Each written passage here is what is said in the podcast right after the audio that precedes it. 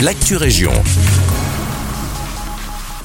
Bonjour à tous, ici Guillaume. On débute à Nivelles avec une information de nos collègues de Sudinfo. Le Forum promeut les métiers d'aide-soignant et d'infirmier lors d'une séance d'information à Nivelles. Ils espèrent ainsi susciter de nouvelles vocations. Ce mercredi 19 avril, le Forum organisait une séance d'information à l'hôtel de ville sur les métiers d'aide-soignant et d'infirmier, et plus particulièrement sur les formations pour accéder à ces deux professions. Au total, une trentaine de participants ont assisté à ce mini-salon.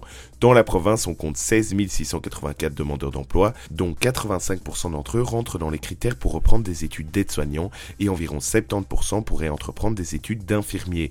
Alors que, attention, en Brabant-Wallon, infirmier est le quatrième métier le plus recherché.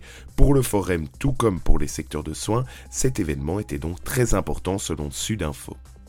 On poursuit avec une information de nos confrères de l'avenir. Le plan transport 2023-2026 de la SNCB en Brabant-Wallon a été présenté aux élus, avec des cadences augmentées et des trains qui circuleront plus tard en Brabant-Wallon. Parmi les nouveautés, la SNCB prévoit des trains après 1h du matin pour rentrer de Bruxelles ou encore de nombreux aménagements dans les gares. Des bonnes nouvelles bienvenues après une année de perturbations pour les usagers. Retards, travaux et trajets compliqués ont été le lot des navetteurs et notamment à cause des différents chantiers menés par la société ferroviaire. Ne reste plus qu'à espérer que ces déclarations suffisent à renouer la confiance entre les deux parties.